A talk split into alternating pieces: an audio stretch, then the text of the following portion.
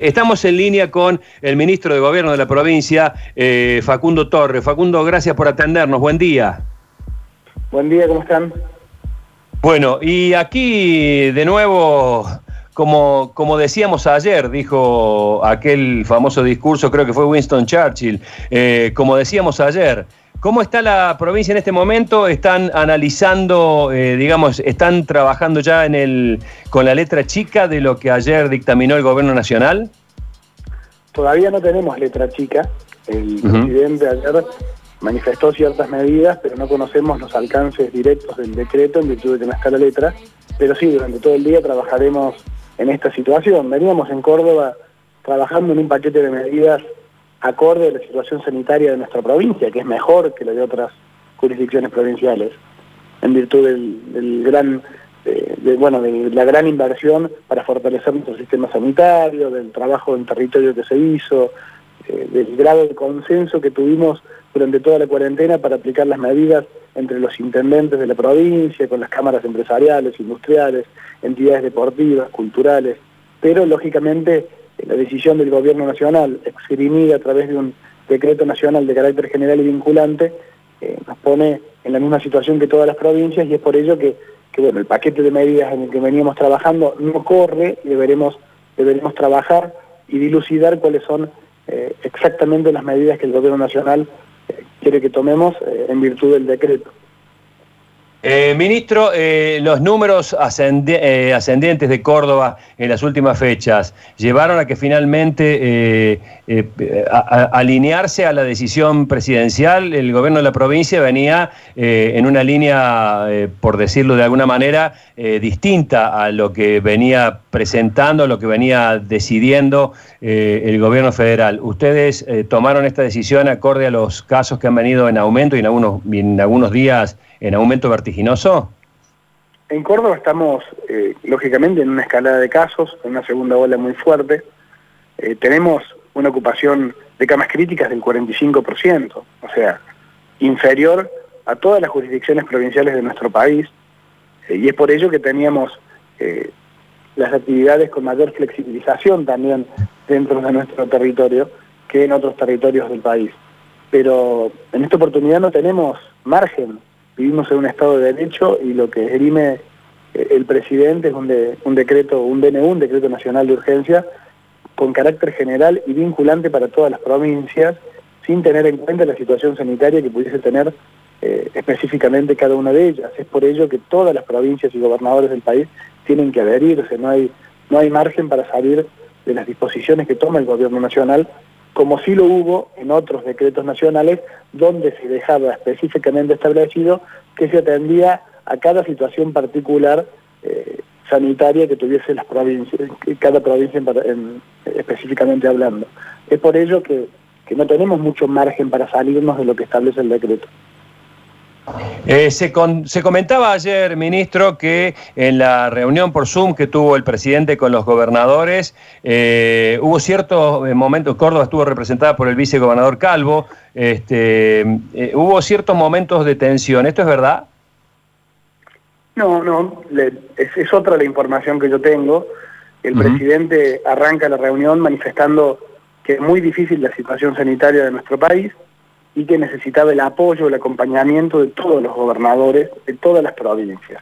Y que además iba a esgrimir o iba a suscribir un decreto con carácter general y vinculante para todo el territorio nacional, con medidas generales para que todos los argentinos eh, durante nueve días, porque eso también se arregló que fuese durante nueve días, eh, de alguna manera eh, adecuaran las conductas a lo establecido. Es por ello que Córdoba no puede ni debe ser un obstáculo a la decisión sanitaria nacional, más allá de tener una situación particular. Y nosotros en Córdoba, lógicamente, esperamos, una vez transcurridos los nueve días, después del 30 de mayo, volver a nuestras actividades como lo veníamos desarrollando, con las actividades escolares con burbuja, con las actividades comerciales eh, y, deportivas y culturales bajo protocolo, bajo cumplimiento del protocolo sanitario y con restricciones horarias, pero como lo venimos haciendo hasta el día de hoy. Eh, ¿Algún gobernador o algún eh, representante de algún otro distrito se resistió? ¿Fue unánime la, decisión de los mandatarios provinciales? ¿Estaban todos alineados? ninguno se resistió, eh, fue unánime la decisión de acompañar, además la decisión, vivimos en un Estado de Derecho y el, y el presidente tiene prerrogativas para tomar este tipo de decisiones y lógicamente ningún gobernador eh, decidió salirse de la ley y, tomar una determinación distinta. Luchi Ibáñez. Sí, ¿cómo le va, ministro? Buen día. Eh, el gobernador Schiaretti, que ahora no está en funciones, eh, ¿él está tomando decisiones con respecto a este tema de las restricciones? El gobernador Schiaretti nunca se desentiende de, la situación de que, ocurre en nuestra provincia de Córdoba, de cada situación, más allá de que esté eh, en un periodo de licencia en virtud de, la, intervención, de la intervención quirúrgica que tuvo eh, hace algunos días. Eh, más no obstante ello, el que participó de la reunión con el presidente fue el gobernador a cargo del Ejecutivo, que es el contador Manuel Calvo. Yo hablé con Manuel en varias oportunidades en el día de ayer y me manifestó que, la reunión en la que estuvieron todos los gobernadores presentes fue tuvo este carácter, tuvo primero el pedido del presidente y después la decisión del gobierno nacional de tomar estas medidas en virtud de la situación que vive nuestro país atravesando la pandemia. Claro, claro, claro, sí, sí. Eh, ministro, eh, la letra chica que usted dice de lo que tenemos que saber aquí en Córdoba, ¿a qué hora la tendremos? Nosotros eh, no sabemos específicamente la hora en donde el decreto nacional empezará eh, a tener circulación y por lo menos conocimiento eh, por, parte, por parte de los distintos actores que van a tomar las medidas en las provincias, pero ya estamos trabajando al respecto, estamos con comunicaciones, lógicamente, a Buenos Aires también, y trabajando entre nosotros. A las 4 de la tarde tenemos una reunión de mesa sanitaria con todos los intendentes y jefes comunales de la provincia también, eh, en un proceso de acuerdo que para Córdoba es muy importante, un proceso que nos ha marcado una diferencia con respecto a otras jurisdicciones del país, porque todas las decisiones que se tomaron en nuestra provincia fue en consenso, fue en acuerdo con nuestros intendentes, en acuerdo con nuestros jefes comunales, en acuerdo con las distintas cámaras empresariales, entidades deportivas, culturales, religiosas, y esto le dio la fortaleza al sistema sanitario cordobés. Nosotros pretendemos no perder ese distintivo de nuestra provincia y vamos a avanzar en el proceso de formación de acuerdos como lo hemos hecho siempre eh, durante, todo este, durante toda esta situación de pandemia. Claro. Claro, ministro, pero en este caso, digamos, la idea es alinearse plenamente a los nueve días que pide la Nación, digo, para que los ciudadanos a la hora de ver qué se no tenemos, no es la idea, no tenemos, no tenemos margen, porque el decreto nacional de carácter general y vinculante eh, no da como excepción el tomar las medidas sanitarias específicas de cada jurisdicción o provincia. Acá yo lo que digo, nosotros no podemos estar diciendo hoy eh, lo que va a pasar. a ver, discúlpame. Acá el decreto habla de que todas las jurisdicciones provinciales del país deberán regirse eh, por lo dispuesto por el gobierno nacional, más allá de la situación particular de cada una. Claro. O sea que todo lo que estamos diciendo, clases, todavía no, cómo van a ser las restricciones, todavía eso no se sabe, son todas son especulaciones. está, claramente establecido, porque lo dijo el presidente ayer, que hay un receso escolar durante el día miércoles, jueves y viernes, porque el martes es feriado 25 de mayo y el, lunes, ah, es feriado puente. Eh, durante estos tres días habrá receso escolar, tanto presencial como virtual en todo el país. Eh, ministro, eh, perdón, eh, ¿cuáles son las razones?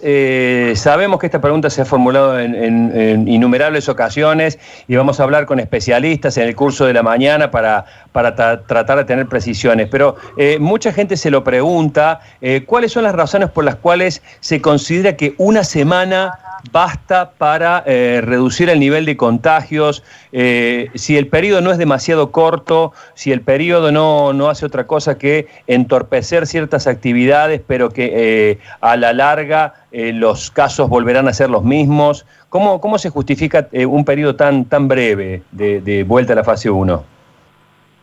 Yo creo que, lógicamente, la, la respuesta sanitaria y, detallada de lo que preguntás la debería ser un sanitarista, un, médico. Perfecto, perfecto. Que entiende, el sanitarismo de otra manera. Yo sí te lo, yo sí te lo puedo contestar eh, en virtud de, lo que he aprendido a lo largo de esta pandemia y en virtud también, eh, lógicamente, eh, del sentido común. Creo que todas las medidas que hemos dispuesto hasta ahora tuvieron un, un alcance eh, en cuanto a los resultados y un alcance moderado. ¿Por qué? Porque la circulación continúa, porque, porque las, las, actividades se siguen, se siguen desarrollando, restringidas, pero se siguen desarrollando, porque no todos tienen el compromiso o la responsabilidad social para cumplir los protocolos tal cual están establecidos, y en virtud de ello la curva de contagio sigue aumentando.